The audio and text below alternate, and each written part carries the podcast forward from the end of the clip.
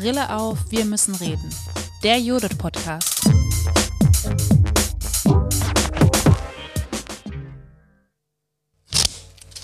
die politische, die außerschulische politische Bildung damit auch einen schlechten Stand hat, öffentlich wahrgenommen zu werden. Äh, sie hat eigentlich Schwierigkeiten, so etwas wie ein professionelles Profil, vor allen Dingen nach außen. Ich glaube, nach innen ist es nicht so dramatisch, aber nach außen zu kommunizieren. Was ist das eigentlich?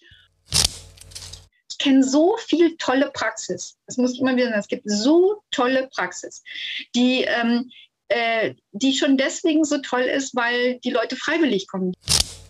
Dass die Praxis mehr Gelegenheiten bekommt, ich würde sagen, sich über sich selbst aufzuklären mittels wissenschaftlicher Erkenntnisse. Herzlich willkommen zu einer neuen Judith Podcast Folge. Heute sprechen meine Kollegin Elisa Moser. Hallo Elisa. Hallo. Und ich, Tina Hölzel von der Judith, gemeinsam mit Frau Dr. Helle Becker von der Fachstelle für politische Bildung. Hallo Frau Becker. Hallo zusammen. Wir wollen heute über außerschulische politische Bildung, empirische Forschung und den Transfer in die Praxis sprechen. Dabei gewähren wir einen Einblick in die Fachstelle politischer Bildung und gleichzeitig wollen wir diese besondere Gelegenheit nutzen, um in den Austausch über nonformale politische Bildung im Bereich Transfer zu kommen. Ich freue mich ganz besonders heute, denn in der Judith sprechen wir immer wieder davon, dass in der nonformalen oder auch außerschulischen politischen Bildung nicht wirklich viele institutionalisierte Angebote im Bereich Forschung etabliert sind. Dabei machen wir eben wiederholt sichtbar, dass diese Lücken im Feld gefüllt werden sollten. Helle Becker ist dabei nicht nur eine der ganz wenigen Expertinnen in diesem Feld, die über 25 Jahre fokussiert dabei ist, sondern sie ist auch eine erprobte Fachfrau in Bezug auf Transfer und damit die perfekte Besetzung für unseren heutigen Podcast. Ich möchte euch Dr. Helle Becker gerne noch ein bisschen genauer vorstellen.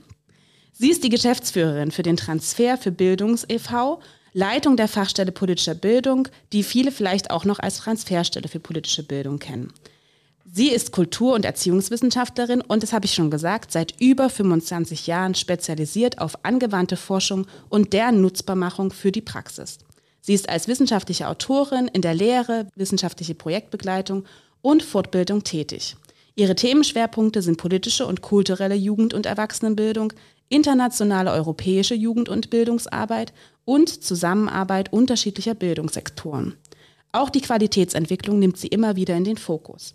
Sie ist überdies Autorin zahlreicher Veröffentlichungen und hat Lehraufträge an der Hochschule Osnabrück, der TH Köln und der Universität Hildesheim. Und ich habe das schon einleitend gesagt, wir wollen heute ein bisschen genauer über die Fachstelle politischer Bildung sprechen. Die Fachstelle beschreibt sich selber als ein ähm, Ort, an dem gesammelt, dokumentiert, analysiert wird, und zwar ganz konkret empirische Forschungsarbeiten zu relevanten Fragen politischer Bildung. Sie werten sie aus und leiten Empfehlungen für politische Bildungspraxis daraus ab. In den folgenden äh, Minuten werden wir darüber sprechen, welche neuesten Informationen, Analysen und Empfehlungen für das Feld außerschulischer politischer Bildung ihr finden könnt. Und in dieser spannenden Vorstellung, die Tina gerade ähm, von Ihnen, Frau Becker, gemacht hat, hat sie ja auch schon ein bisschen was zur Fachstelle politische Bildung gesagt. Und ich würde aber total gerne meine erste Frage nochmal ähm, für Sie in den Raum stellen. Wenn Sie jetzt beschreiben müssen, ähm, auch für unsere HörerInnen im Feld außerschulischer politischer Bildung in Sachsen, was ist die Fachstelle politische Bildung? Was machen Sie? Ähm, was gibt es dort? Okay, danke für die erste Frage, die ist ja allumfassend sozusagen. Ich würde ganz gerne dafür ein bisschen ausholen, äh, warum wir überhaupt ähm, auf unsere, wie wir eigentlich zu unserer Arbeit gekommen sind. So das äh, liegt schon eine ganze Weile zurück ähm, und äh, speist sich aus dem Gedanken, den ich auch in meiner Arbeit immer wieder hatte, dass wir eigentlich sehr wenig empirische Forschung ähm, äh, zur außerschulischen politischen Jugend- und Erwachsenenbildung haben. Frau Hölzel hat das eben schon gesagt. Und wenn man das so lapidar dahin sagt, muss man sagen, das ist wirklich schon seit vielen Jahrzehnten so. Ähm, und äh, mich hat es immer ge geärgert und, und, und ich habe es auch immer bedauert, ähm, wenn man so sieht, was, was passiert, wenn man eine ausreichende wissenschaftliche Begleitung der Arbeit hat. Ähm, vor allen Dingen, wenn man empirische Erkenntnisse über die eigene Praxis hat. Also wir reden hier über ähm, Forschung äh, nicht zu politischen Gegenständen, also the politischen Themen, die dann Bildungsgegenstand werden, sondern wir reden äh, über Forschung zur politischen Bildungspraxis. Dazu gibt es einiges, auch immer noch nicht genug zum Schulunterricht, aber es gibt eben ganz, ganz wenig zur äh, außerschulischen politischen Bildung. Das hat ähm, mehrere Gründe, da würde ich gleich gerne auch noch mal was zu sagen. Aber ähm, vor allen Dingen fand ich die Beobachtung interessant, dass ähm, äh, die politische, die außerschulische politische Bildung damit auch einen schlechten Stand hat, öffentlich wahrgenommen zu werden. Äh, sie hat eigentlich Schwierigkeiten, so etwas wie ein professionelles Profil, vor allen Dingen nach außen. Ich glaube, nach innen ist es nicht so dramatisch, aber nach außen zu kommunizieren, was ist das eigentlich?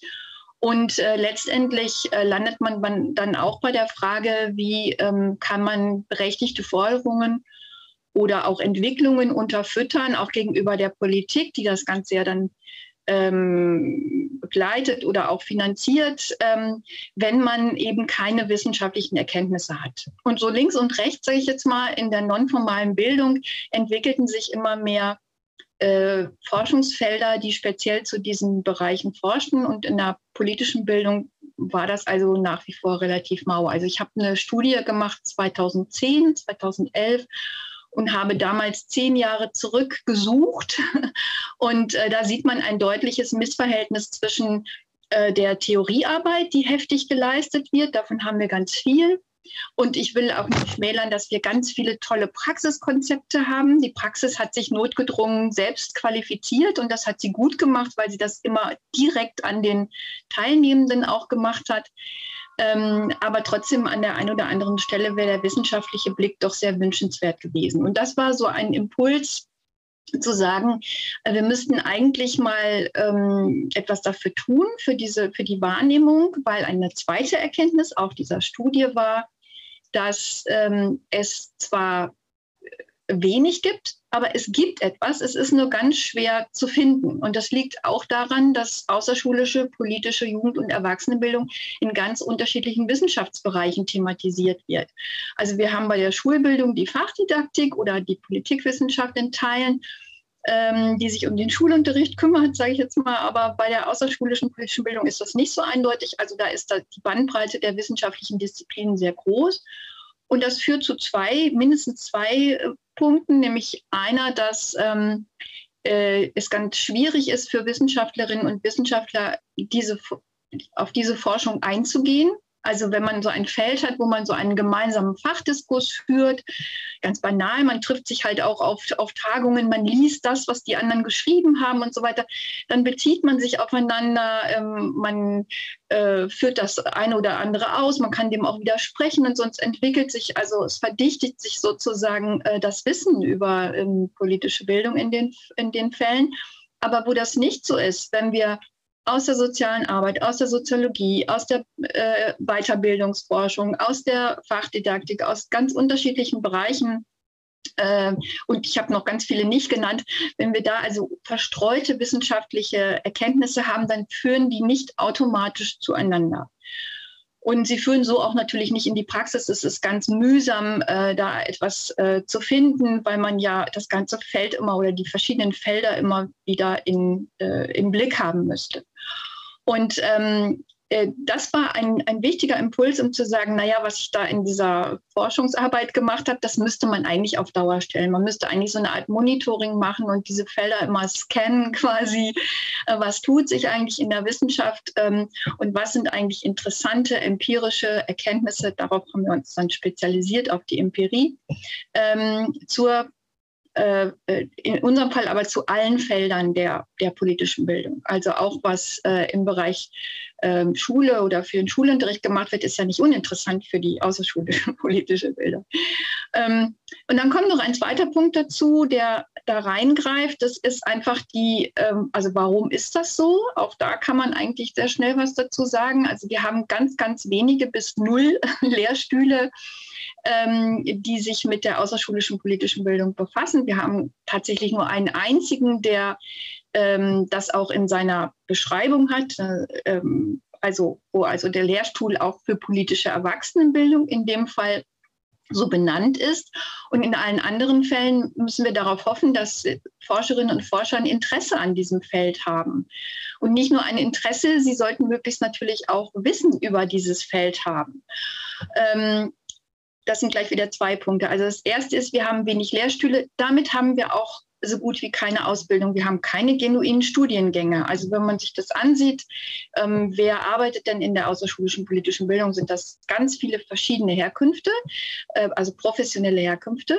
Das ist auf der einen Seite toll, weil sich da ganz viel Wissen unterschiedlicher Art ähm, zusammenbringen lässt und die, ähm, die die zivilgesellschaftlichen Organisationen, die diese außerschulische politische Bildung betreiben, ähm, äh, die haben, machen natürlich auch große Anstrengungen, diese Menschen dann nochmal zu qualifizieren. Also äh, entweder in der eigenen Einrichtung oder im Verband oder verbandsübergreifend gibt es natürlich da ganz viele Aktivitäten. Äh, und da versucht man auch immer Anschluss an die Wissenschaft zu finden. Aber dass es so etwas wie eine genuine Ausbildung gäbe, das ist eben nicht so. Und ähm, ja, und äh, das ist eben, das habe ich gerade schon versucht zu sagen, es ist ein Wechselspiel zwischen der Wahrnehmung ähm, der Wissenschaft auf die Praxis und der Praxis auf die Wissenschaft. Und ähm, die wenigen Studien, die es gegeben hat, die sind auch schon als großen Studien oder die großen zum Beispiel repräsentativen Befragungen direkt zur politischen Bildungspraxis ähm, da gab es dann eben natürlich auch immer den Vorwurf, ähm, das ist eigentlich nicht unsere Wirklichkeit, unsere Praxis, wie wir sie wahrnehmen. Also die Forscherinnen und Forscher, die haben dann eben eigentlich nur eingeschränkten Blick darauf, notgedrungen. Sie haben ja immer in ihre Wissenschaftsdisziplin auch, ähm, äh, die diesen Blick leitet. Und ähm, so gab es also auch immer so ein bisschen diese diese Zurückhaltung, sage ich jetzt mal, der Praxis zu sagen, na ja, also wir werden zwar beforscht, aber die kennen uns eigentlich gar nicht wirklich. Also ein nicht sehr freundliches Verhältnis, sage ich jetzt mal, ähm, und ein bisschen, ein bisschen unglücklich. Und dazu kam, dass die wenigen äh, Lehrstühle, die es dann gab, also die Forscherinnen und Forscher, die sich ähm, sehr engagiert haben, dass die zum Teil auch äh, und auch sehr prominent waren, dass die inzwischen emeritiert sind. Also die sind eigentlich weg und dass ähm, und da diese Lehrstühle nicht eigens dafür benannt waren, ähm, politische Bildung zu beforschen, sind die Nachfolgenden natürlich, dann haben die eigene Forschungsinteressen. Und das war so ein bisschen das, ähm, das desolate Feld, sage ich jetzt mal. Ähm, und unsere Idee war eben, äh, das möchten wir gerne ändern. Wir möchten an verschiedenen Stellen dazu beitragen, dass sich dieses Verhältnis äh, ändert und dass die Praxis mehr Gelegenheiten bekommt, ich würde sagen, sich über sich selbst aufzuklären mittels wissenschaftlicher Erkenntnisse. So, das war so die Ausgangssituation. Und ähm, ja, und wir haben also mittlerweile, ähm, wir haben, Sie haben es auch eben gerade schon gesagt, drei große Bereiche, die wir bearbeiten. Das eine ist, äh, dass wir eben das schon benannte Monitoring versuchen, sage ich jetzt mal. Also wir sind ja nur eine kleine Stelle und müssen da auch immer auswählen, aber wir versuchen eben Informationen über Entwicklungen in der Wissenschaft, vor allen Dingen in der empirischen Wissenschaft, ähm, immer weiterzugeben. Also was gibt es für, ähm, für aktuelle oder gerade abgeschlossene äh, äh, Forschungsprojekte beispielsweise? Ähm, was könnte das bedeuten für die, für die Praxis? Was könnte sie da für, für Erkenntnisse gewinnen ähm, aus diesen Forschungsprojekten? Ähm, wir versuchen also diese Erkenntnisse auch zu verbreiten und ähm, haben dann verschiedene äh, Tools entwickelt. Also wir haben zum Beispiel eine Datenbank, in der wir ähm, aktuelle Forschungsarbeiten äh, vorstellen, äh, immer so eine, auf so eine standardisierte Art und Weise, damit es leicht lesbar ist und äh, ja, also wir versuchen wirklich äh, so ähm, einzudampfen, sage ich jetzt mal, und auch ein bisschen zu übersetzen, was bringt denn die Studie XY.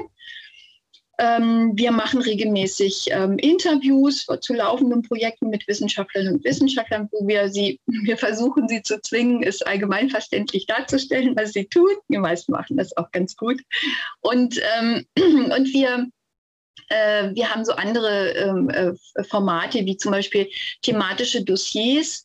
Ähm, das sind so Zusammenfassungen ähm, zu ähm, zum Beispiel zu Forschungsbereichen, die ganz selten beforscht werden und wo man, wo es ganz schwierig ist, Sachen zu finden. Also ähm, wir hatten beispielsweise, also so haben, hat die Sachverständigenkommission des 16. Kinder- und Jugendberichts gesagt, offensichtlich waren wir die, eine der wenigen, wenn nicht die einzige Informationsquelle, was es denn eigentlich zur, äh, zur politischen Bildung im Strafvollzug gibt, als ein Beispiel, ähm, weil wir uns gesagt haben, also das ist so ein, so ein Feld, das ist wirklich, ähm, das ist auch ein Praxisfeld, was nicht so richtig äh, im Blick ist. Und da gibt es aber vereinzelt ähm, äh, Forschungsergebnisse und dann versuchen wir die auf unterschiedliche Art und Weise eben zu übersetzen.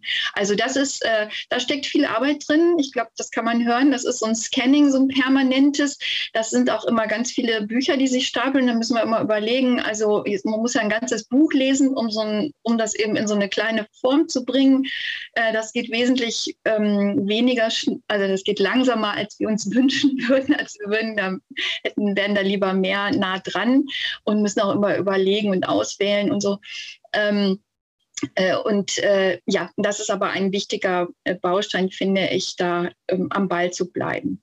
Ja, und ähm, was ist das, der, zweite, der zweite Auftrag, den jetzt auch speziell die Fachstelle hat? Sie hatten eben die Transferstelle erwähnt, das ist, mindest, ähm, äh, das ist mittlerweile ein Fachbereich äh, des Vereins, der, wo wir auch andere Dinge machen. Wir machen auch selbst, kann ich ja gleich noch ein bisschen was zu sagen, auch äh, wir forschen auch selbst oder machen auch Modellprojekte dazu. Und das greift so ein bisschen ineinander, aber die Fachstelle hat vor allen Dingen ähm, äh, im Moment auch vor allen Dingen schwerpunktmäßig die Aufgabe, einen Überblick zu verschaffen. Ähm, was gibt es eigentlich alles für, was gibt es eigentlich alles in der, in der Forschung? Also wen und was gibt es da eigentlich, ähm, aber auch ähm, welche unterschiedlichen Praxisfelder gibt es eigentlich? Also ich hatte eben gesagt, es wurde so ein bisschen beklagt, die Forschung kennt nicht weiß nicht genug über die Praxis und kann man sagen, und die Praxis weiß nicht genug über die vielen verschiedenen Forschungsansätze. Und das birgt natürlich sofort die Herausforderung zu sagen, ja, diese Vielfalt, ähm, die die ähm, sich jeder erschließen müsste, mühsam, ja, was, was kaum möglich ist so im Arbeitsalltag. Äh, da versuchen wir mal Überblick, eine Strukturierung zu schaffen und äh, das irgendwie sichtbar zu machen. Und äh, ich muss sagen, dass wir diese Idee, ähm, als, sie, als sie aufkam, war das noch ein ganz kleines Pflänzchen und war auch eigentlich ein Hilfsmittel für uns selbst, um uns zu orientieren. Also zum Beispiel, wo sitzen Forscherinnen und Forscher in, an welchen Stellen, in welchen, in welchen Wissenschaftsbereichen. Äh, das war eher so was für uns, was wir, äh, um uns zu orientieren. Und das Zweite war dann auch eben zu überlegen, naja, wir haben so einen Kernbereich der politischen Jugend- und Erwachsenenbildung, den kann man ganz gut identifizieren. Da gibt es auch Organisationen, die die repräsentieren und so weiter. Aber es gibt und gab in den letzten Jahren ja immer mehr andere äh, Initiativen, Organisationen, Themenfelder, die besetzt wurden. Ähm, und es war auch, ist auch sehr deutlich, dass auch in anderen Bereichen, äh, wo politische Bildung schon immer auch ein Teil war, dass mittlerweile äh, sehr stark betont wird, also zuletzt im 16. Kinder- und Jugendbericht äh, betont wird, ähm, sodass also auch klar war, da gibt es nicht nur diesen Kernbereich, sondern da gibt es sehr viel mehr. Und äh, wie kann man sich da eigentlich untereinander verständigen? Also und dafür haben wir eben versucht, auch Instrumente zu entwickeln. Wir haben einmal eine Landkarte angelegt, also eine richtige geografische Landkarte und auch eine, mit einer Suchfunktion, wo man Forscherinnen und Forscher finden kann. Das war auch sehr witzig, weil wir begonnen haben mit 31 Leuten. Das war das, was bei der Bundeszentrale für politische Bildung gab so eine Liste auf der auf der auf deren Seiten. Und da waren glaube ich 31 Personen äh, verzeichnet, die also in dem Bereich forschen. Und wir sind mittlerweile, ups, schlecht vorbereitet. Ich glaube bei 111 oder 112. Ähm, also ähm, das ist sehr interessant und das liegt nicht einfach nur daran, dass wir ähm, jetzt vielleicht irgendwie unsere Vorstellung von politischer Bildung erweitert hätten, sondern ähm, dass es eben wirklich ähm, mühsam ist, in diesen vielen verschiedenen Bereichen zu gucken, wer macht was, wenn es nicht draufsteht. Also viele forschen zur politischen Bildung, weil sie das interessant finden, aber ähm, es steht eben nicht unbedingt drauf. Und da muss man auch sagen, diese, diese Differenzierung, also diese, dieses, dass sich das so oder diese, diese Breite, sage ich jetzt mal, die führt natürlich auch dazu, dass ganz spezielle, also viele spezielle Fragen politischer Bildung thematisiert werden in diesen Forschungen äh, und ähm, manchmal eben auch sehr eingeschränkte kleinere Geschichten, die dann eben aus diesem Wissenschaftsblick besonders interessant sind. Aber ähm, also um das alles eben, also um das nochmal sichtbar zu machen, auch wenn man zum Beispiel jemanden sucht, äh, äh, für eine Tagung, für ähm, wenn man wenn man denkt, irgendein Thema müsste mal besetzt werden oder so, dann äh, kann man also mit so einer Suchfunktion in dieser Geografie oder wer ist bei uns eigentlich in der Nähe, wir haben ja vielleicht eine Hochschule in der Nähe oder so, dann dann kann man in dieser ähm, in dieser Landkarte suchen und wir wissen mittlerweile auch, dass äh, netterweise auch Forscherinnen und Forscher suchen, also sich selbst sozusagen, also oder untereinander. Ähm, und inzwischen hat, sogar, äh, hat es sogar eine sogenannte Netzwerkanalyse gegeben. Äh, in der TU Dortmund hat man sich die Mühe gemacht, mal zu gucken, ähm, wie bilden sich denn in dieser Landkarte so Communities ab, sage ich jetzt mal salopp, und haben geguckt mit, einem, mit einer Software, wer zitiert wen. Das ist auch interessant. Da können wir dann sehen, wo ballt sich das? Und da sieht man dann, es sind eigentlich verschiedene Diskurse und die haben auch so ihre eigenen Themen und ihre eigenen Kulturen. Und ähm, auch da bemühen wir uns natürlich, Brücken zu schlagen im Sinne von Transfer und zu sagen, also ihr habt ein Forschungsinteresse, es gibt aber in einer Nachbardisziplin ein ähnliches, sind manchmal Welten, wenn man die Perspektiven so vergleicht, es gibt ja auch verschiedene Wissenschaftstraditionen und so. Aber das ist eigentlich immer sehr interessant, wenn man wie wir auch so ein bisschen so einen Überblick hat, dann sieht man eben äh, oder denkt man eben sehr oft, schade, dass die nicht zusammenkommen und so. Ähm, dazu komme ich aber gleich, dass, dass genau wir das ist genau das Dritte, was wir machen. Aber wir haben diese Landkarte, das war das eine. Wir haben die Landkarte erweitert, indem wir den Forscherinnen und Forschern immer fünf Fragen stellen, immer die gleichen fünf Fragen. Es gibt also auch noch so Mini-Interviews, wenn man wissen will, okay, was machen die denn jetzt gerade aktuell und was speziell zur politischen Bildung. Das finde ich auch immer sehr spannend, weil man sieht also, welche unterschiedlichen Aspekte da ähm, zur Sprache kommen. Ja, und dann haben wir ein, äh, haben wir, ich hatte eben schon gesagt, wir haben so klein angefangen und das, was wir, glaube ich, ähm, überhaupt nicht erwartet haben und ganz klein angefangen haben, war einen Überblick über die verschiedenen Praxisfelder zu schaffen. Also wir haben schon relativ früh gesagt, wir müssen da mal Kategorien finden, um das zu beschreiben. Und äh, wie ist das überhaupt mit der, was ist überhaupt außerschulische politische Bildung? Also manchmal, wenn man mit äh, WissenschaftlerInnen oder auch mit Vertreterinnen aus der Schule spricht, dann haben die sehr unterschiedliche Vorstellungen davon, was oder wer das eigentlich ist. Und, ähm, äh, und da haben wir dann, und umgekehrt natürlich auch, es gibt da so Fremdheiten, auch die Erwachsenenbildung und die Jugendbildung sind eigentlich relativ stark getrennt in ihren Diskursen so. Ähm, nicht unbedingt bei den Einrichtungen, die es da so gibt, aber äh, trotzdem sind sie sind auch fördertechnisch getrennt. Also es gibt viele Separierungen da. Und dann haben wir also versucht, ähm, so, eine, so eine Systematik zu entwerfen und ähm, haben das immer wieder, wie wir das immer machen, mit unserem sehr supportenden Beirat besprochen und mit Expertinnen und Experten. Ähm, also wir denken uns das alles, auch die Landkarte nicht, nicht, also wir denken uns das aus, aber dann stellen wir es zur Diskussion und fragen dann eben auch Expertinnen und Experten aus Wissenschaft und Praxis immer, kann man damit arbeiten, bringt das irgendwas, ist das auch die richtige, der richtige Angang und so. Und bei der Topografie war das also wirklich, das hat sich unglaublich beschleunigt, diese, äh, dieses, ähm, und ist super begrüßt worden. Ja, mach das mal, versuch das mal. Ist ein bisschen riskant, ne? Was einzuteilen ist immer riskant. ähm, so einfach. Ähm, aber versuch das doch mal. Und ähm, wir haben das dann halt mit einer bestimmten Systematik gemacht. Dann haben wir erst ein Diagramm entwickelt und ähm, da haben wir gesagt, ja, aber das Diagramm selbst allein das reicht eigentlich nicht. Wir müssten dann noch Informationen zumachen und haben dann eben das Ganze auch interaktiv auf unserer Webseite gemacht. Ähm, und jetzt haben wir also eine sogenannte Topografie der Praxis der politischen Bildung, wo wir versuchen, die verschiedenen Felder abzubilden, in denen politische Bildung vorkommt. Und dann, ähm, und da kann man so reinzoomen und kann dann eben auch ähm, immer drei Kategorien finden, auf welchen Rechtsgrundlagen arbeiten diese Felder. Das ist nicht unwichtig, weil ähm, es natürlich, also es ist eben halt nicht egal, ob man zum Beispiel auf der Grundlage eines Sozialgesetzbuchs 8, das sogenannte Kinder- und Jugendhilfegesetz, arbeitet, weil von diesem Gesetz schon bestimmte Ziele für die politische Bildung vorgegeben werden, wie auch eben Schulgesetze bestimmte Ziele vorgeben, Weiterbildungsgesetze und so weiter.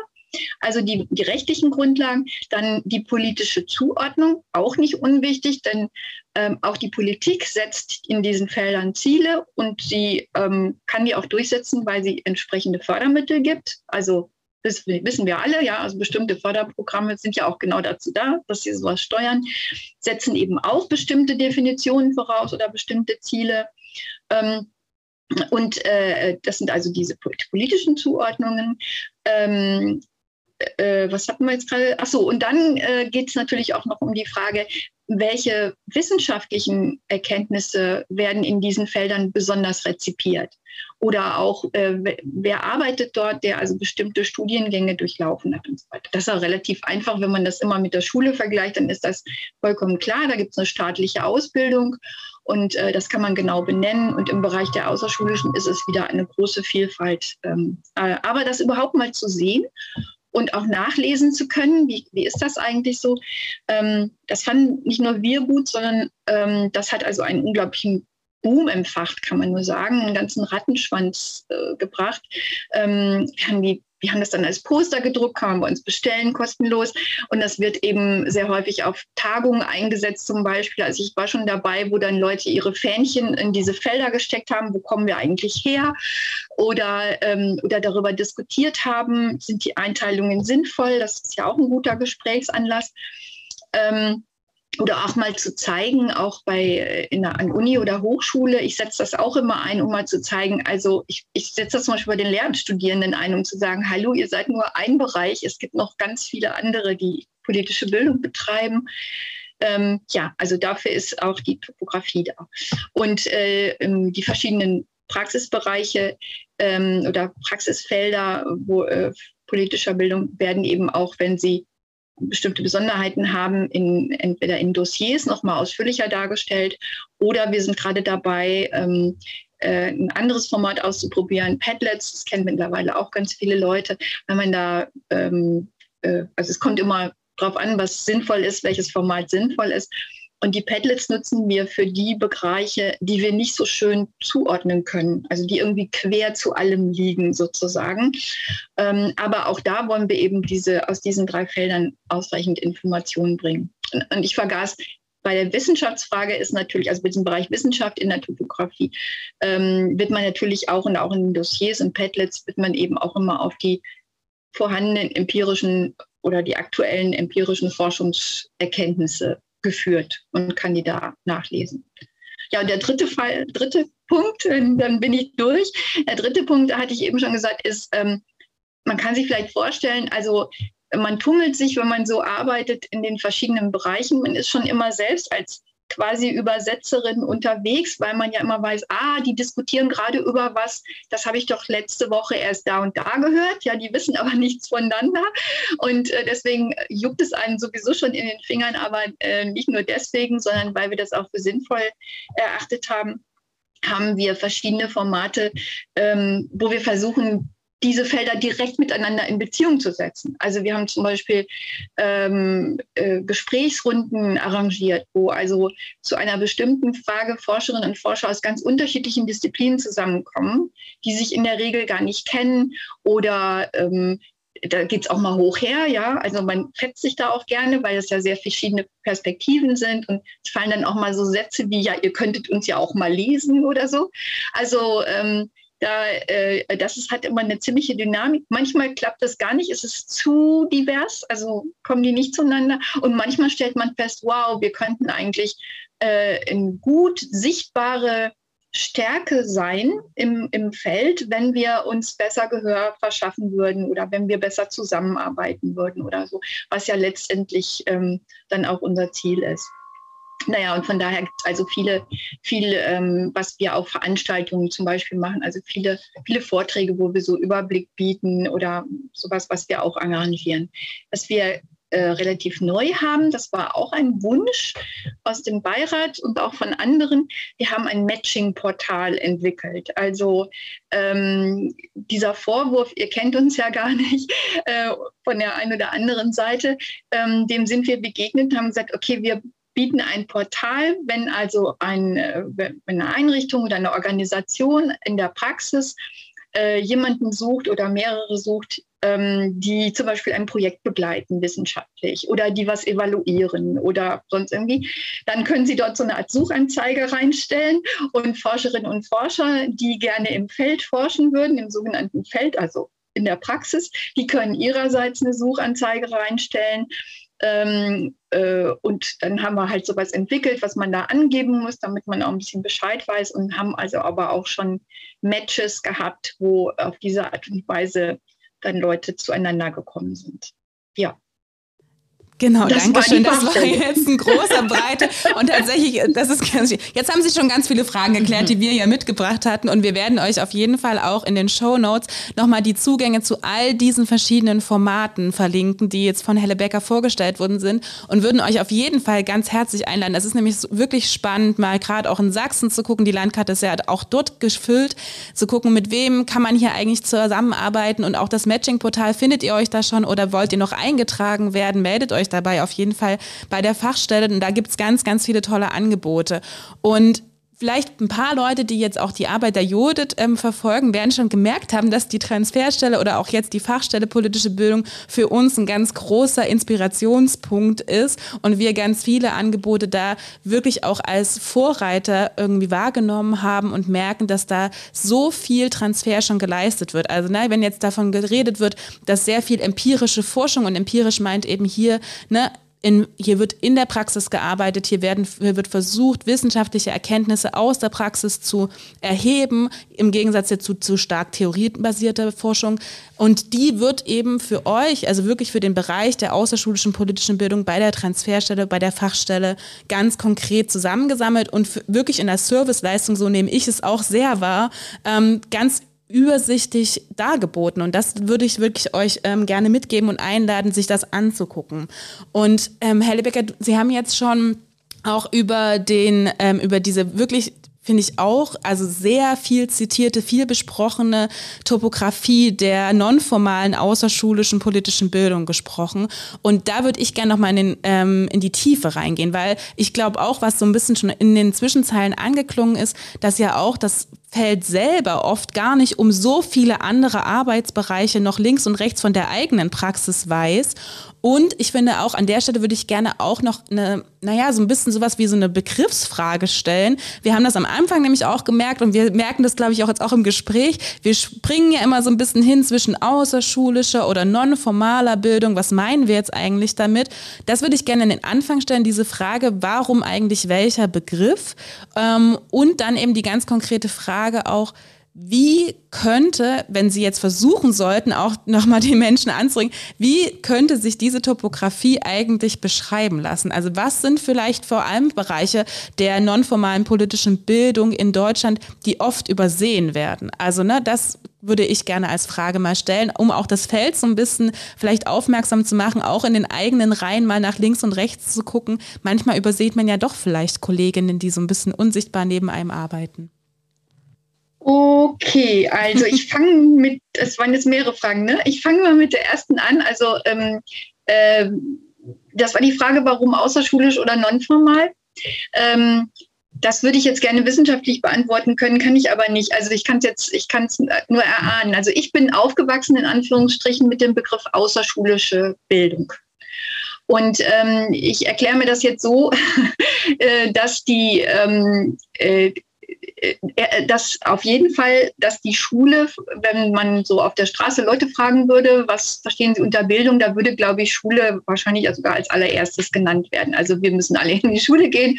Und das ist eigentlich, äh, wenn man Bildungsbereich hört oder Bildungspolitik oder so, alle denken immer sofort an Schule.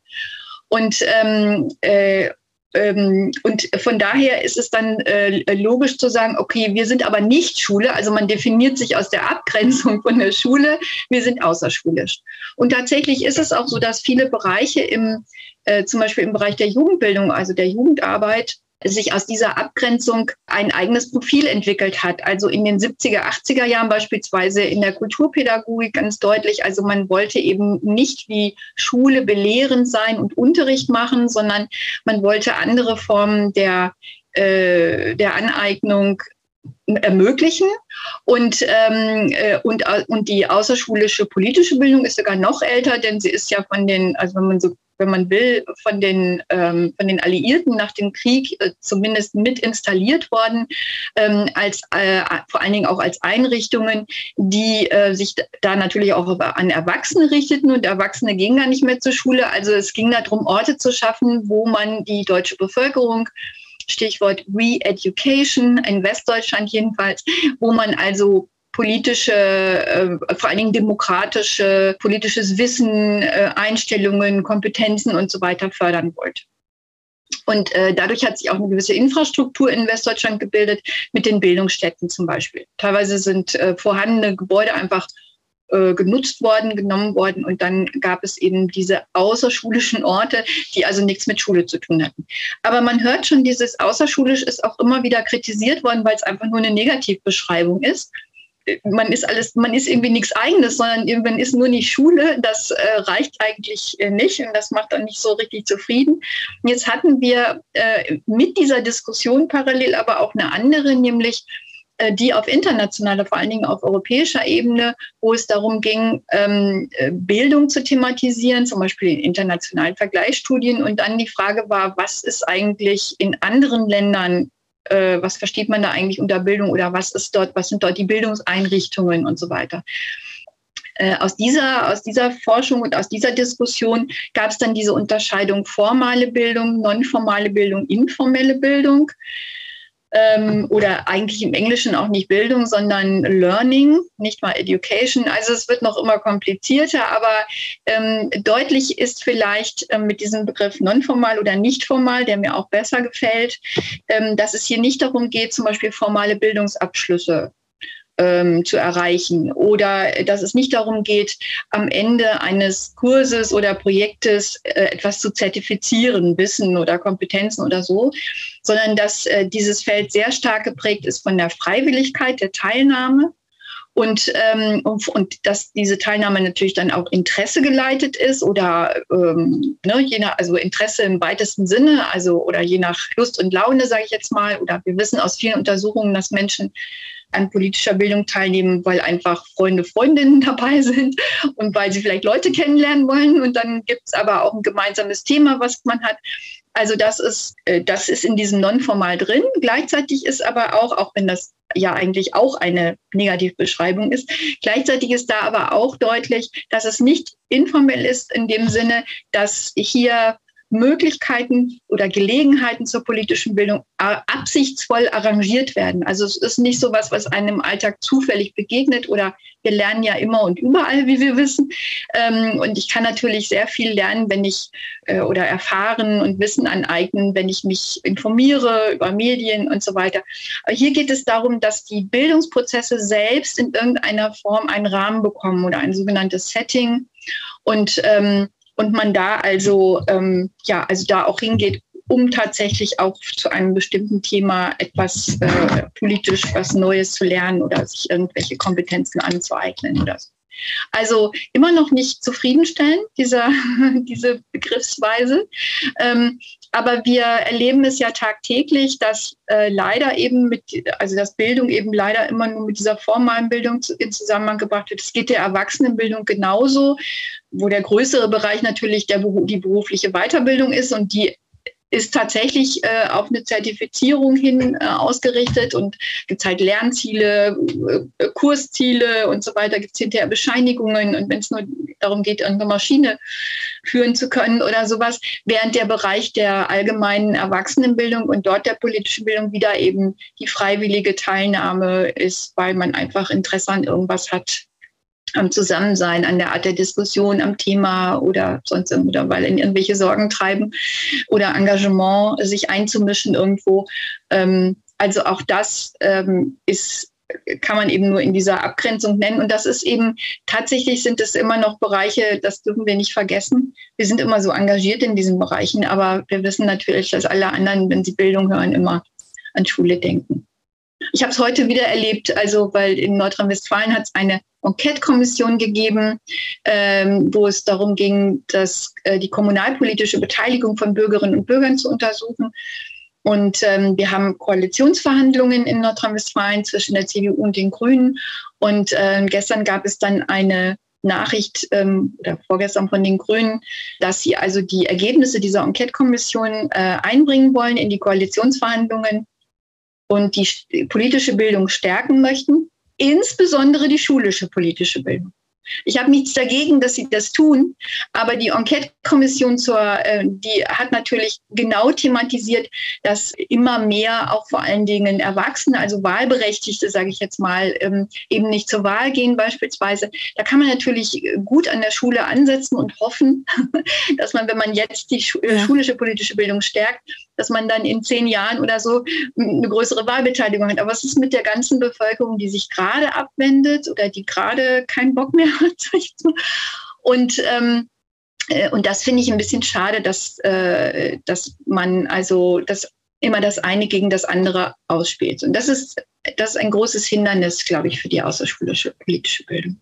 Ja, und es übersieht ja auch so ein großes Potenzial. Also wenn wir jetzt ja. vielleicht auch gleich nochmal drauf gucken, was alles nonformale politische Bildung sein kann, dann ist es, glaube ich, auch genau das. Also ne, wenn wir eben sagen, okay, aber was ist mit all den Menschen, die nicht mehr in Schule verortet sind und ja genau. aber durchaus noch sowas wie 40 bis 60 Jahre auch wählen gehen, aktive BürgerInnen sein werden, was ist mit denen? Und ich glaube, deswegen lohnt sich an dieser Stelle auch nochmal wirklich dieser Blick in das nonformale Feld. Was kann das eigentlich alles sein? Was sind vielleicht auch so für die Zuhörerin die spannendsten Felder, die in der Topografie mit aufgetaucht sind, vielleicht auch die, die am meisten übersehen werden. Ne? Genau. Achso, das war eine Frage, Entschuldigung. Eine Frage. die am meisten übersehen werden. Das ist ja jetzt eine empirische Frage, das kann ich so gar nicht sagen. Also ähm, äh, für uns war es zunächst mal eine Herausforderung und das ist auch eine, die in die Profession reingeht, überhaupt zu sagen, ähm, es gibt nicht die politische Jugend- und Erwachsenenbildung. Also äh, das ist deswegen schwierig, weil es natürlich strukturelle Bedingungen gibt, also da strukturelle, ich erkläre gleich, was ich damit meine, strukturelle Bedingungen gibt, äh, die das tatsächlich äh, definieren. Also zu diesen strukturellen Bedingungen gehört zum Beispiel, ähm, wer äh, wird gefördert in dem Bereich. Also äh, wer wird als Träger der politischen Bildung gefördert? Wer ähm, äh, wer, wer, man muss ja teilweise auch Anerkennungsverfahren durchlaufen. Das heißt also, man ist dann ein anerkannter Träger der politischen Weiterbildung und dann, das ist die Voraussetzung dafür, dass man gefördert wird und so weiter. Und äh, äh alles, was auch politische Bildung kostet Geld und alles, was äh, ähm, öffentliches Geld bekommt, wird über dieses öffentliche Geld auch gesteuert. Das heißt mit anderen Worten, wenn dieses öffentliche Geld an bestimmte Bedingungen gebunden ist, wie zum Beispiel, dass ich eine Vorplanung mache fürs nächste Jahr, welche Angebote ich machen will oder dass ich ähm, nur bestimmte Zielgruppen ansprechen kann oder bestimmte Altersgruppen, ähm, dass ich bestimmte Formate nutzen muss, dass ich bestimmte Themen aufgreifen muss und so weiter. Das sind alles äh, Steuerungen oder das sind alles Bedingungen, nach denen sich die politische Bildung richtet. Und eine davon ist eben, dass es eben einen, diesen, diesen harten Kern, sage ich mal, so einen äh, Kern der anerkannten Träger gibt. Und, ähm, und das darf man auch nicht vergessen, diese Träger und diese Organisationen und Einrichtungen ähm, müssen ganz schön kämpfen. Also sie haben erlebt in den letzten 20, 30 Jahren, äh, dass nach einem Hoch, zumindest in Westdeutschland, also einem, einem Hoch der politischen Bildung. Politische Bildung war eigentlich eines der Bildungsziele überhaupt. Es war ganz, ganz wichtig, das war Konsens, ähm, dass Kinder, Jugendliche und Erwachsene sich immer wieder politisch bilden, ähm, damit unser demokratisches System funktioniert. Und dann gab es aber einen ziemlichen Knick ähm, in den 80er, 90er Jahren, wo andere Bildungsfelder in den Blick gerieten, zum Beispiel die kulturelle Bildung oder andere Bildungsfelder. Ähm, das wäre noch nicht so schlimm gewesen, wenn damit nicht immer Verteilungskämpfe verbunden wären. Also das heißt also, das Geld ging zurück, Einrichtungen wurden geschlossen. Man musste sich anhören in den 90er Jahren, dass politische Bildung nicht mehr so wichtig ist, denn es, war, es gab ja eine Euphorie, alles ist jetzt super demokratisch, die Demokratie hat gewonnen nach der Wende und da muss man sich eigentlich keine Sorgen mehr machen. Ein Riesenirrtum, hat die politische Bildung damals natürlich auch schon immer gesagt. Ähm, also wir haben immer gesagt, ähm, mit diesem Oskar Neg-Zitat, ähm, politische Bildung muss immer, immer wieder neu gelernt werden und auch eigentlich lebenslang, wenn man so will. Und ähm, das war aber, da gab es aber eben große Sorgen und tatsächlich eben auch eine Einschränkung der vorhandenen Angebote und der Infrastruktur.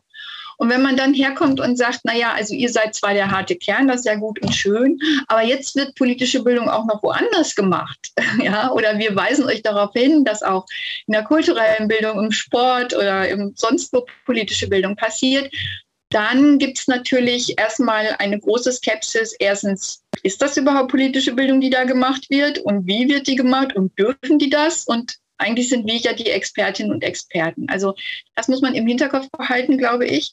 Ähm, äh, und das sieht man im Moment, wo es um sehr, sehr viel öffentliches Geld geht, was plötzlich wieder da ist. Ja, aus dieser Krisenreaktion heraus ähm, ist ja seit gut zehn Jahren plötzlich wieder ein Hype entstanden für die politische Bildung.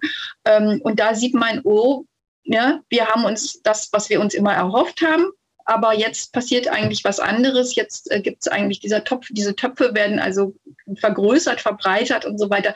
Und es gibt auch tatsächlich nicht nur in der Praxis, sondern natürlich auch in der öffentlichen Wahrnehmung und auch in der Wissenschaft äh, äh, eine ziemliche Verwirrung oder eine ziemlich äh, auch, ein, auch ein Redebedarf darüber und auch ein Forschungsbedarf darüber, was ist denn jetzt eigentlich politische Bildung? Welche Erscheinungsformen hat sie? Was gibt es irgendwelche Regeln? Gibt es Qualitätsstandards dafür und so weiter? Also kann sich das jetzt jeder auf die Fahne schreiben, damit er Geld bekommt? Oder wie ist das denn eigentlich so? Also das, das ist der schwierige Hintergrund, äh, den wir auch hatten ähm, bei der Thematisierung, weil das muss man auch sagen, wir sagen ja als Fachstelle immer, wir sind, ähm, wir sind neutral in dem Sinne, dass wir eine Plattform sind und alle verschiedenen Perspektiven berücksichtigen möchten und auch zusammenbringen möchten, so wie ich das eben erklärt habe. Aber das allein ist ja schon, das allein hat eigentlich schon eine normative Setzung, nämlich unsere Überzeugung, dass diese Vielfalt eine sinnvolle Vielfalt ist oder in eine sinnvolle Vielfalt gebracht werden kann. Ähm, aber ähm, jedenfalls stehen wir da ja nicht und sagen, also ihr gehört dazu und ihr nicht oder so, sondern wir tun genau das Gegenteil. Das kann man ähm, äh, und muss man auch vorsichtig thematisieren, ähm, weil wir auch wir nicht glauben, dass jetzt plötzlich alles politische, politisch bildend ist oder so, sondern äh, dass wir nur, nur glauben, dass es sinnvoll ist zu identifizieren, wo wo findet politische Bildung statt? Wo könnte sie stattfinden? Und vor allen Dingen, wie kommt sie dann in den Alltag der Menschen? Also welche unterschiedlichen, es müsste eigentlich ganz viele unterschiedliche Bildungsmöglichkeiten oder Gelegenheiten geben, die Menschen wahrnehmen können, je nachdem, wie viel Zeit sie haben, welcher Lebenssituation sie gerade sind, ob sie Kinder betreuen müssen, ob sie viel zu tun haben ne? und so weiter. Und ähm, wir haben also dem gegenüber, gegenüber diesem jetzt von mir angenommenen Bedarf an ganz verschiedenen Formaten und Orten, haben wir eigentlich eine relativ eingeschränkte äh, Landschaft, sage ich jetzt mal immer noch, äh, weil sie auch stark förderpolitisch geprägt ist, die, diese Landschaft. Also es kann sich eben in, oder man kann das schon, aber man sieht das jetzt an der aufsuchenden Bildungsarbeit zum Beispiel. Also man könnte sich jetzt auf den Marktplatz stellen und sagen, wir bieten euch Infos zum Thema XY. Wir sind aber keine Partei, sondern wir arrangieren hier vielleicht äh, Diskussionen darüber oder unterschiedliches Wissen oder sonst irgendwas.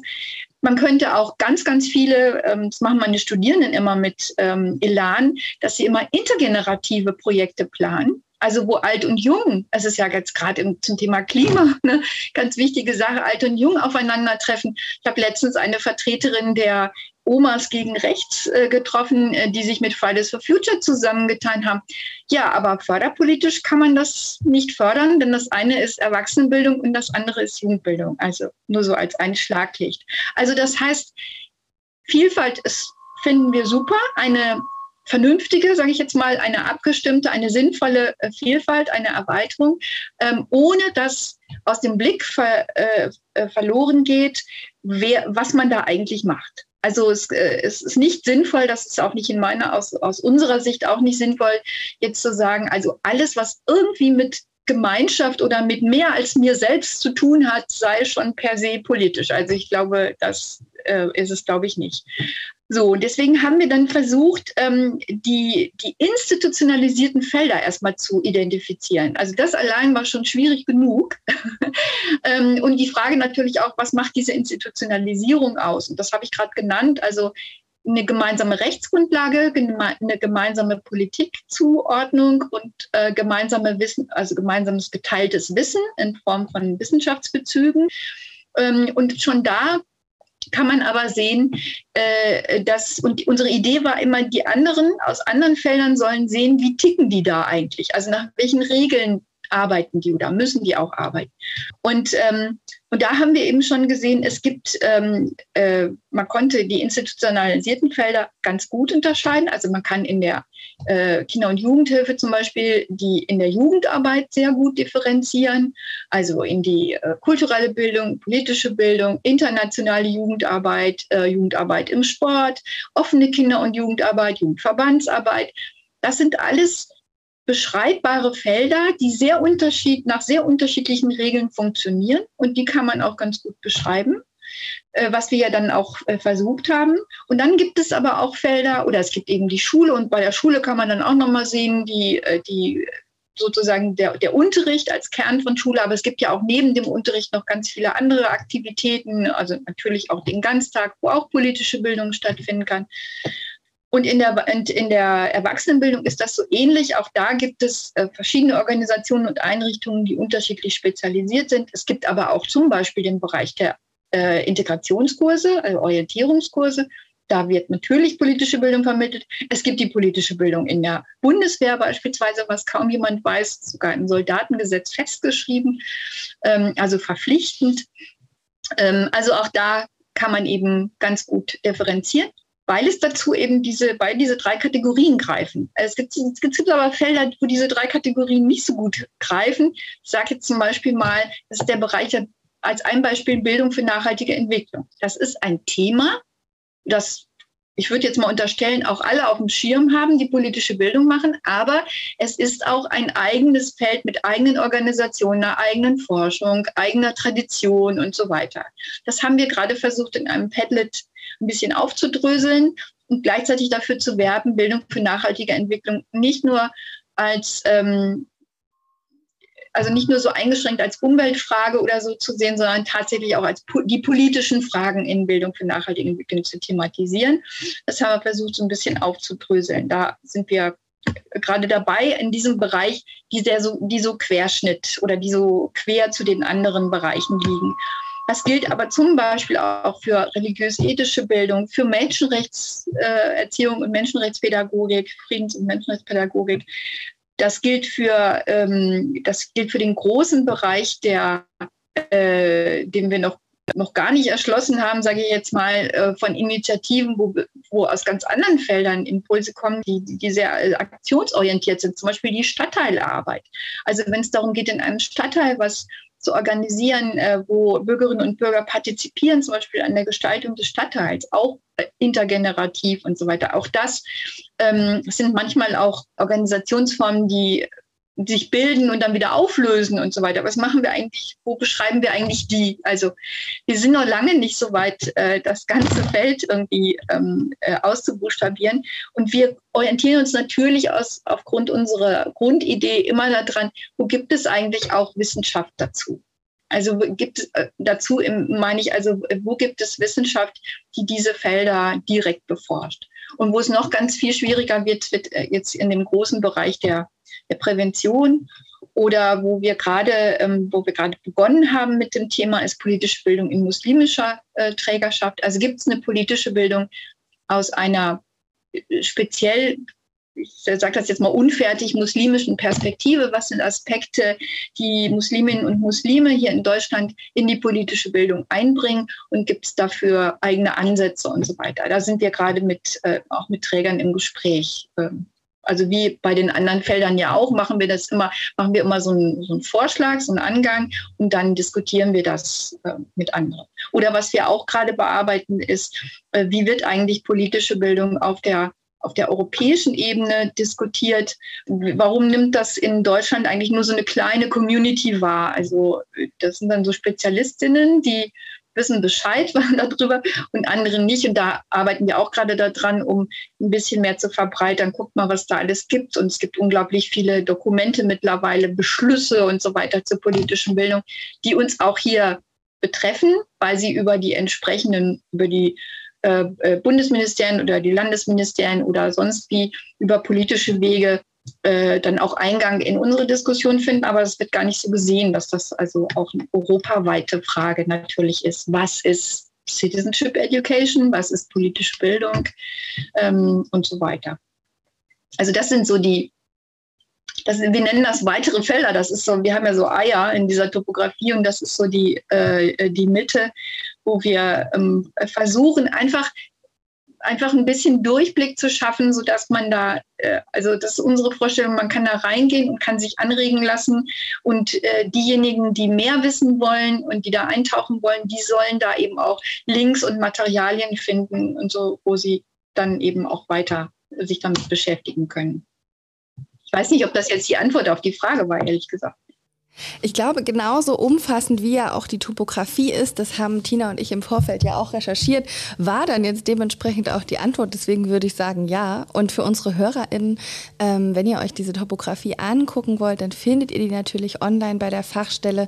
Ähm, ich glaube, die, der Link ist transfer-politische-bildung.de und dort könnt ihr euch dann da durch die Reiter auch durchklicken. Und ähm, ich finde es ein Wahnsinn, wie ähm, groß Sie dann jetzt auch diese Felder beschrieben haben und auch den Wachstum mit dem Blick auf diese Topografie. Und ähm, dann frage ich mich auch, okay, dann sind das auch ja besonders viele PraktikerInnen, aber auch WissenschaftlerInnen aus ganz vielen verschiedenen Feldern, die ihre Formate in der Fachstelle ja dann auch nutzen können und sollen. Und ähm, dann ähm, Finde ich super spannend. Sie haben ja eben schon gesagt, welche ähm, Aufgaben Sie haben und welche Formate es gibt. Ähm, ob Sie eine Antwort darauf haben, welches Transferformat denn am besten funktioniert oder vielleicht Ihr Lieblingsformat ist ähm, im Kontext Ihrer Arbeit in der Fachstelle. Ähm, genau. Also ähm, da, das kann man erstmal technisch beantworten. Wo wird am meisten geklickt? Mhm. Ja, und mhm. wir wissen in der Tat, also dass ähm, als Format die Interviews äh, am meisten angeklickt werden. Ich glaube, das liegt auch ein bisschen, und zwar, äh, wir haben ja zwei, zwei Sorten, sage ich jetzt mal. Das eine sind diese fünf Fragen und das andere sind Interviews zu Forschungsprojekten zum Beispiel oder so.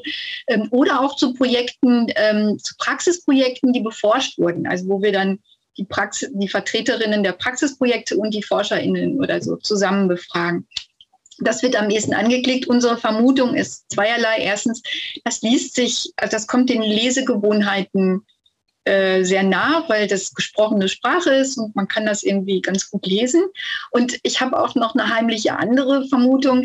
Ähm, wir haben immer ein Foto von diesen Forscherinnen und Forschern dabei. Und ich glaube, das ist nicht zu unterschätzen. Ich glaube, dass Menschen eine Verbindung brauchen zu, zu Leuten, ja, also zu, zu Akteuren. Irgendwie, Akteur ist ja schon so, so eine komische sachliche Geschichte, also zu Personen, die die ja, ähm, die auch in ihrer Art äh, so dabei sind. Deswegen finde ich also die, die, die des Podcasts, also wenn wir Ressourcen hätten, ähm, hätten wir das auch. Ähm, finde ich ganz toll, weil man auch schon über die Stimme oder so viel vermittelt. Ist übrigens kein Geheimnis. Wir haben natürlich im Lockdown dann begonnen, diese Interviews über Zoom zu machen. Hätten wir auch eher drauf kommen, aber man kam erst so im, in, in, in den Corona-Beschränkungen da drauf. Äh, wir haben diese sonst per, also live oder per Telefon gemacht, haben die dann verschriftlicht und so.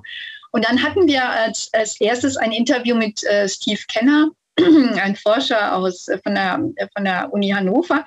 Und äh, das ist äh, über Zoom gelaufen. Und dann haben wir, das ist aber sehr lang gewesen. Und dann haben die Kolleginnen und Kollegen haben das dann natürlich schriftlich gekürzt und fanden das dann so schade, weil der Steve Kenner so nett erzählt hat und haben das dann äh, über auf unseren YouTube-Kanal eingestellt, also das Zoom-Interview. Äh, und siehe da, obwohl das so lang war, das ist in die Decke geschossen. Also klickmäßig. Mhm. Also man merkt diese, es sind natürlich auch äh, Rezeptionsgewohnheiten, die sich geändert haben, aber ich glaube, es hat auch viel damit zu tun, dass man auch was, äh, dass man was Persönliches und nicht so was Abstraktes äh, braucht.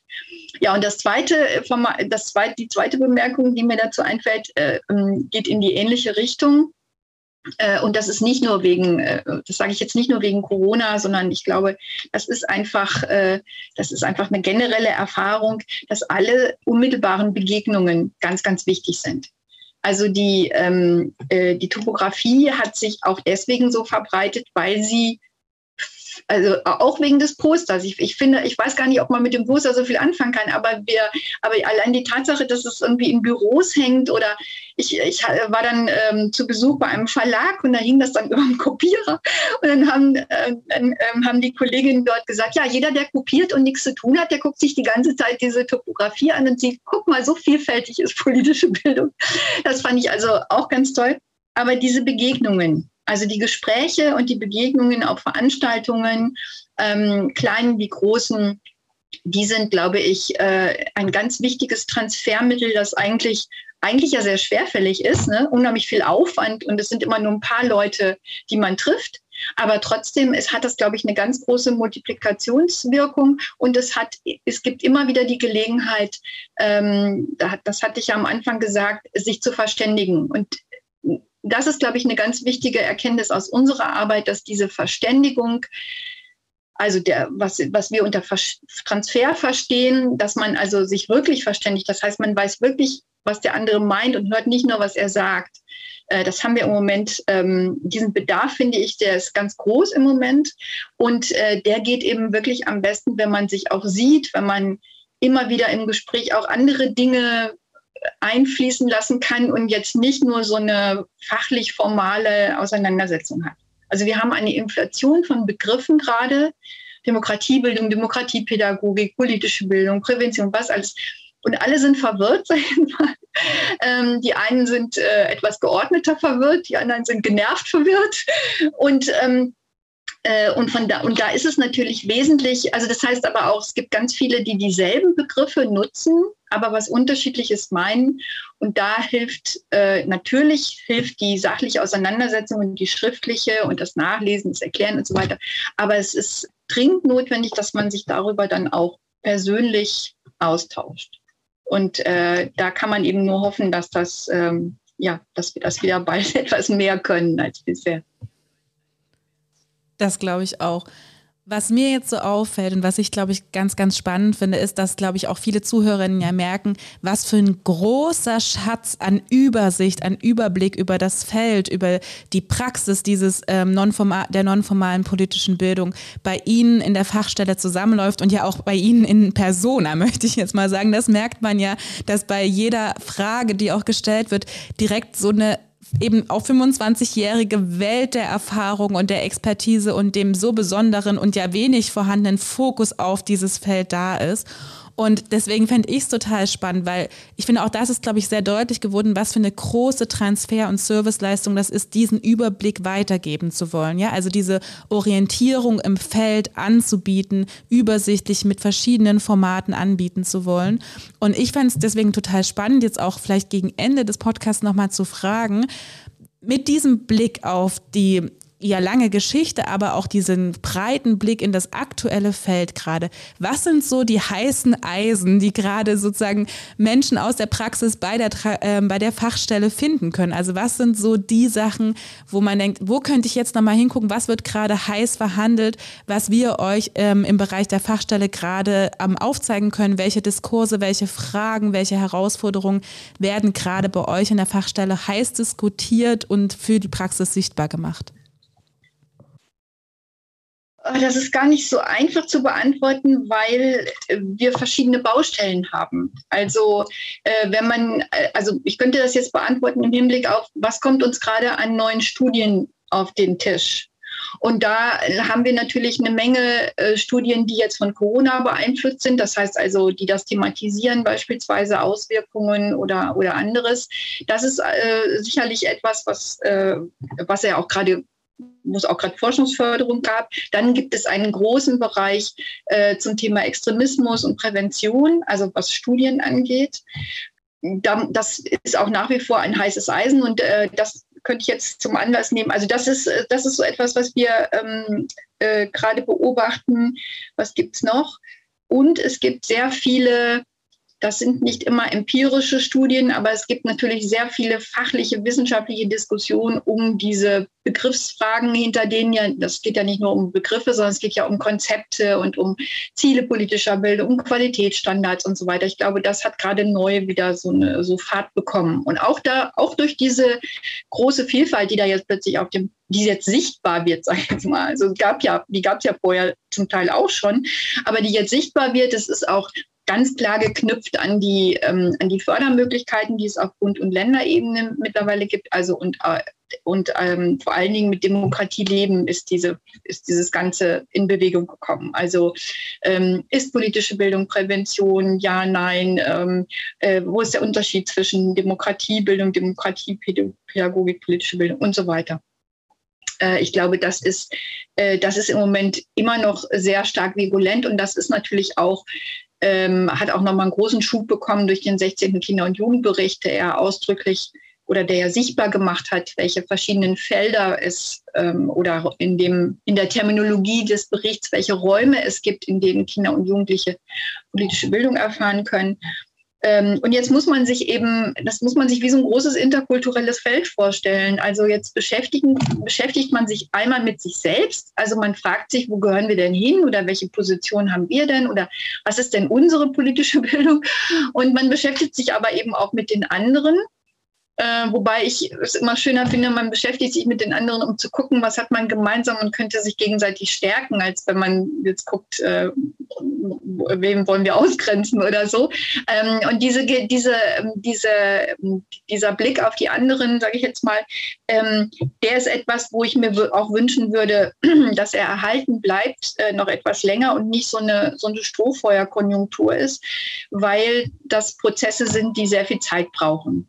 Also wir haben als Transferstelle jetzt in dem Fall äh, ein, ein Projekt, das wir mit der politischen Jugendbildung, also mit der politischen Jugendbildung, ähm, das heißt also mit, Bildungs-, mit ähm, äh, Bildungseinrichtungen oder Organisationen, die spezialisiert sind äh, auf politische Bildung, Bildungsstätten, Bildungswerke und so weiter, die eine Partnerschaft eingehen mit der offenen Kinder- und Jugendarbeit, also Jugendclubs, Jugendtreffs und so, und da merkt man, also die wollen gerne zusammen was auf die Beine stellen, was näher an den Jugendlichen ist, also mehr deren Themen aufnehmen, äh, sie stärker beteiligen und so weiter. Und ähm, jetzt ist das für Organisationen, die eben ein Programm drucken müssen, wie eine Volkshochschule zum Beispiel, ausgesprochen schwierig, so ad hoc zu reagieren. Also es geht darum, Formen zu finden miteinander, die ähm, näher dran sind, schneller sind und so weiter. Und, es, äh, und wir merken eben äh, auch, obwohl die alle engagiert sind, es dauert eben, es ist wirklich eine Anstrengung und dauert einfach auch eine Zeit des Verständnisses. Also man hat das auch nicht sofort, ähm, wie die einen arbeiten, was sie unter politischer Bildung verstehen, was sie unter Partizipation verstehen, was sie unter Prävention verstehen. Und dieses sich zusammenraufen, sage ich jetzt mal, das braucht eben Ressourcen und Zeit, also auch Zeit in die Länge. Also es ist auch nicht damit getan, dass man das irgendwann mal intensiv macht, sondern es muss sich auch entwickeln. Also wir haben nicht immer alles sofort auf dem Schirm oder können das auch nicht sofort alles emotional nachholen. Das fände ich wirklich ganz wichtig, wenn das, ähm, wenn das bleibt. Und ähm, und, die, äh, und dazu zählt auch, wenn ich sage, die anderen, jetzt in Anführungsstrichen, zählt dazu auch das, was wir in der Fachstelle marginalisierte Felder der politischen Bildung nennen. Also ich hatte eben, also diejenigen, die eigentlich nicht berücksichtigt werden im Mainstream-Diskurs und die man nicht mitmeint automatisch, wenn man politische Bildung nennt. Ich hatte eben muslimische Träger genannt, die politische Bildung machen. Und auch da wieder, auch da braucht es Zeit und Ressourcen für eine Selbstverständigung. Also was verstehen wir darunter? Was ist vielleicht unser Alleinstellungsmerkmal? Und gleichzeitig eine mit den anderen, die auch politische Bildung machen. Und das finde ich, ähm, das hat wenig Spektakuläres, weil es eben auch dauert. Und ähm, deswegen sage ich das hier auch extra, dass das aber, finde ich, eine ganz wichtige Sache ist, wenn man dieses Gesamtfeld, dieses vielfältige Gesamtfeld äh, qualifizieren will, entwickeln will, sichtbarer machen will und so weiter. Und äh, ich kann immer nur sagen, außer Sie haben das eben so schön gesagt, ähm, sind auch mehr als 25 Jahre, muss ich gestehen. Ich kenne so viel tolle Praxis. Das muss ich immer wieder sagen. Es gibt so tolle Praxis, die ähm, äh, die schon deswegen so toll ist, weil die Leute freiwillig kommen. Die würden nicht kommen, wenn es nicht interessant wäre. Aber es gibt so viele verschiedene Ansätze, ähm, wo ich dann oft so denke, wie schade, die werden immer noch nach 10, 20 Jahren werden einige davon immer noch als super innovativ irgendwie gehandelt, wo ich dann denke, das ist eigentlich nichts innovativ, das ist toll, aber innovativ ist es eigentlich nicht. Innovativ ist immer nur, dass die irgendeine Sonderförderung bekommen.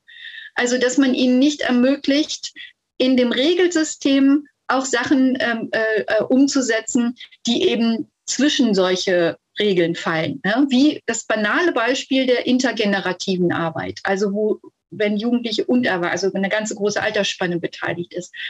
Und das dürfte eigentlich nicht sein. Also wenn die Politik auch immer fordert, wir brauchen mehr äh, Beteiligung und mehr politische Bildung und so, dann würde ich persönlich genau da als erstes ansetzen. Also dieses zu flexibilisieren, mehr Vertrauen in die Praxis zu haben die sich ja, hatten wir, war ja am Anfang des Gesprächs, die, ja, die sich ja immer selbst qualifizieren muss. Also der sagt ja keiner, ich habe mal da gerade eine Lehrerfortbildung, geh da mal hin, sondern die müssen sich immer aus sich selbst heraus äh, wieder erneuern.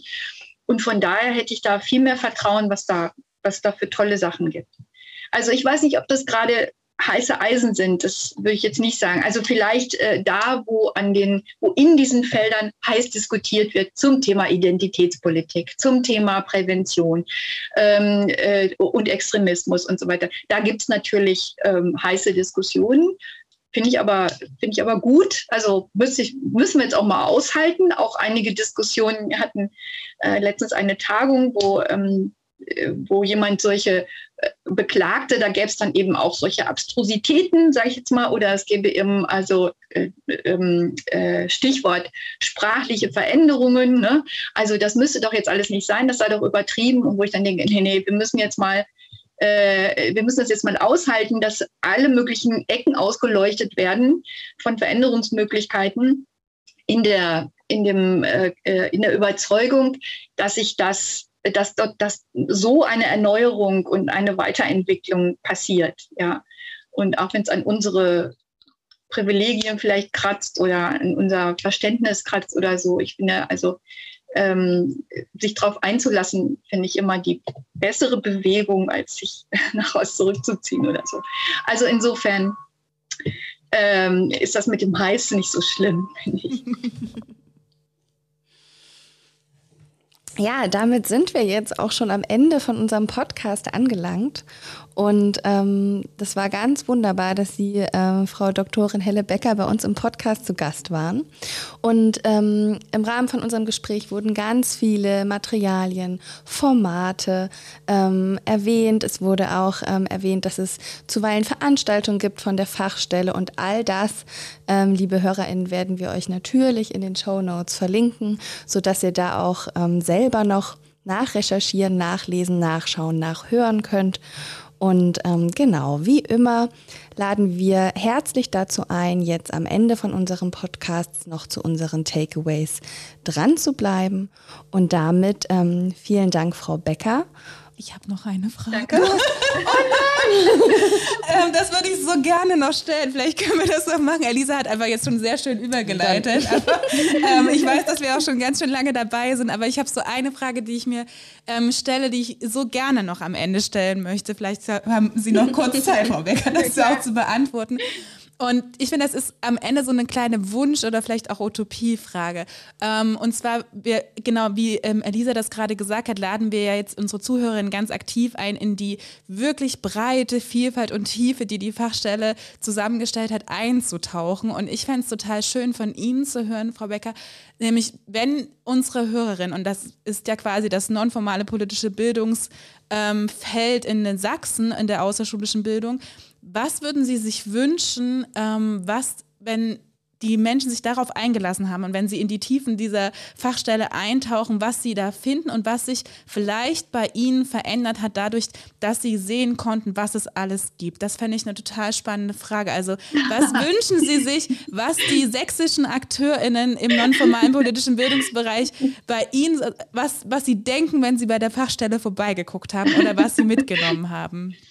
Ähm, das kommt natürlich immer darauf an, wer das ist, wer da guckt, also welche, welche Praxisbereiche meinen wir. Also spontan, ganz spontan würde ich sagen, ähm, zwei Dinge. Erstens, ich erlebe manchmal in der Praxis, dass wenn man mit äh, der sogenannten Theorie kommt oder mit Wissenschaft oder so, dass dann so ein Abwinken gibt, oh nee, gehen wir damit weg. Also ähm, ne, äh, das ist eigentlich, entweder ist es zu kompliziert oder wir haben genug andere Sachen zu tun und so weiter. Also ich würde mir wünschen, dass man Lust darauf bekommt, äh, diese verschiedenen unterschiedlichen ähm, wissenschaftlichen Herangehensweisen äh, sich mal näher anzugucken oder auch einfach die Breite mal äh, wahrzunehmen. Das merkt man, glaube ich, schon, wenn man die ganzen Interviews so ein bisschen äh, sieht, auch diese kurzen. Ähm, dann kann man auch sehen, oh wow, da gibt es ja vielleicht auch ganz gute ähm, äh, ganz gute Ansätze. Äh, wenn Wissenschaftlerinnen und Wissenschaftler bei uns auf der Seite landen, würde ich mich natürlich freuen, wenn sie äh, Lust bekommen, äh, die Felder zu beforschen, äh, die so unterbeforscht sind eigentlich. Ne?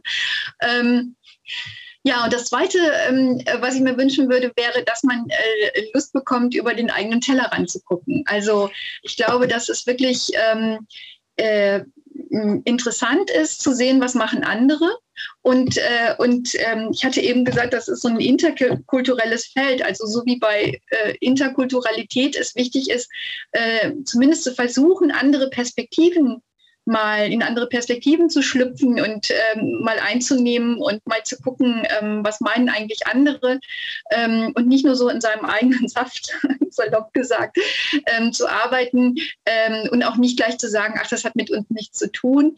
Ähm, das fände ich auch einen ganz wichtigen Impuls. Also wir legen es nicht drauf an, aber wenn das ein Effekt wäre, äh, fände ich das wirklich ganz toll, weil, wie gesagt, ich, ich bin halt der Überzeugung, dass die Vielfalt sehr produktiv sein kann und äh, umso stärker, also das ganze Gesamtfeld politische Bildung umso stärker wird, äh, wenn es sich stärker gegenseitig vernetzt und wahrnimmt. Das finde ich total schön. Das finde ich, glaube ich, auch nochmal einen guten Abschluss, Elisa. Und jetzt kann ich nur nochmal wiederholen, mich ganz, ganz herzlich für das wirklich sehr anregende Gespräch bedanken und auch nochmal genau wie Elisa sagen, wir werden dieses Gespräch natürlich auch für euch in Takeaways zusammenfassen und bleibt dafür dran. Aber an dieser Stelle erstmal herzlichen Dank, ähm, Frau Doktorin Helle Becker. Herzlichen Danke Dank, Elisa. Danke für das Interesse. Es freut mich. Wir freuen uns über alle, die irgendwas von uns wollen und äh, herzlich willkommen. Genau, meldet euch bei der ähm, Fachstelle genau. Politische Bildung, wenn ihr auch vielleicht äh, noch irgendwo dazukommen wollt, dazu geschrieben oder wenn ihr ein Match genau. sucht, das Matching-Portal. Es gibt wirklich viele schöne Formate, die dort entstanden sind. Wir Auf freuen jeden uns. Fall. Vielen Dank. Tschüss. Danke. Tschüss.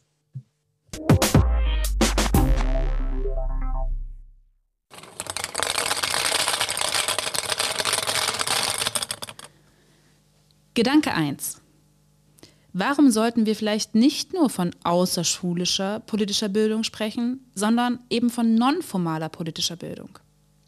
Hier geht es darum, und das hat Helle Becker sehr deutlich gemacht, den vielfältigen Bereich der politischen Bildung jenseits von Schule besser zu beschreiben. Denn es geht eben nicht nur darum, nicht Schule zu sein, sondern basierend auf ganz anderen Grundlagen politische Bildungsgelegenheiten zu schaffen. Hier geht es um Freiwilligkeit, keine formalen Grenzen und auch keine Zertifikate. Es geht um eigene Themen, andere Altersgruppen und andere Orte. Also nonformale politische Bildung, denn sie ist nicht nur Nicht-Schule. Gedanke 2. Das Feld zu beschreiben ist eine große Herausforderung. Sie funktioniert zum Teil entlang zu institutionellen Kriterien, aber muss auch darüber hinaus gedacht werden. In einem so vielfältigen und ausdifferenzierten Bereich wie politischer Bildung ist es wichtig, einen Überblick über die verschiedenen Praxisfelder zu schaffen. Dies ist vermutlich ein nie endender Prozess. Die Fachstelle Politische Bildung bietet ein reiches Angebot mit zahlreichen Transfer- und Vernetzungsangeboten, die für Praktikerinnen und Wissenschaftlerinnen in der politischen Bildung unverzichtbar geworden sind. Gedanke 3. Nonformale politische Jugend- und Erwachsenenbildung wird in ganz unterschiedlichen Wissenschaftsbereichen thematisiert. Es gibt weniger einen gemeinsamen Fachdiskurs. Sind eher verstreute wissenschaftliche Erkenntnisse aus Weiterbildungsforschung, sozialer Arbeit, Soziologie, Fachdidaktik, Politikwissenschaften und noch vielen anderen Bereichen. In diesem vielfältigen Feld von Wissenschaftsbezügen ist es gar nicht leicht, zueinander zu finden. Auch eine Verständigung über die Nutzung von Begrifflichkeiten, Zielen und Qualitätsstandards ist daher auf einen immerwährenden Austausch angewiesen. Hier gilt es, bewusst weiterzudenken. Gedanke 4. Demokratie muss immer wieder neu gelernt werden. Das heißt eben auch, dass politische Bildung ein Leben lang als Bildungsangebot gedacht werden sollte. Dabei ist nicht alles politische Bildung, aber wir müssen politische Bildung viel breiter denken. Denn wenn sie außerhalb von schulischer Verpflichtung stattfindet, muss sie eben wirklich in der Lebenswelt der Menschen ankommen. Dazu sollte sich vor allem auch Förderpolitik ändern. Gedanke 5. Es gibt so etwas wie übersehene oder marginalisierte Felder politischer Bildung. Das sind Felder, die vielleicht im Mainstream nicht gleich in den Kopf schießen oder genannt werden, wenn es um politische Bildung geht. Diese marginalisierten Felder gilt es zu identifizieren und nicht einfach als weitere in Anführungszeichen abzutun. Hier sind Ressourcen sichtbar zu machen. Denn das Feld ist vielfältig und schon sehr lange innovativ und der schulischen und institutionellen Bildung in einigen Aspekten weit voraus. Mehr Vertrauen in die nonformale Praxis haben und dabei eine Verständigung mit den Trägern suchen, die diese Arbeit machen. Und wenn wir im Bild der Topographie der Fachstelle politischer Bildung bleiben wollen, ist es auch wichtig, dieses unspezifische Feld weitere in Anführungszeichen noch viel besser zu beschreiben.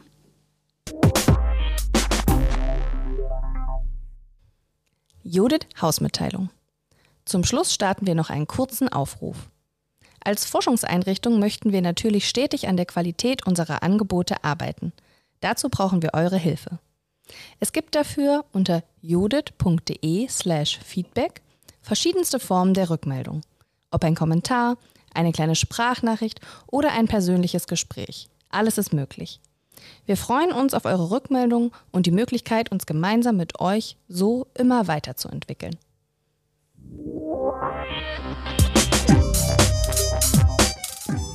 Brille auf, wir müssen reden.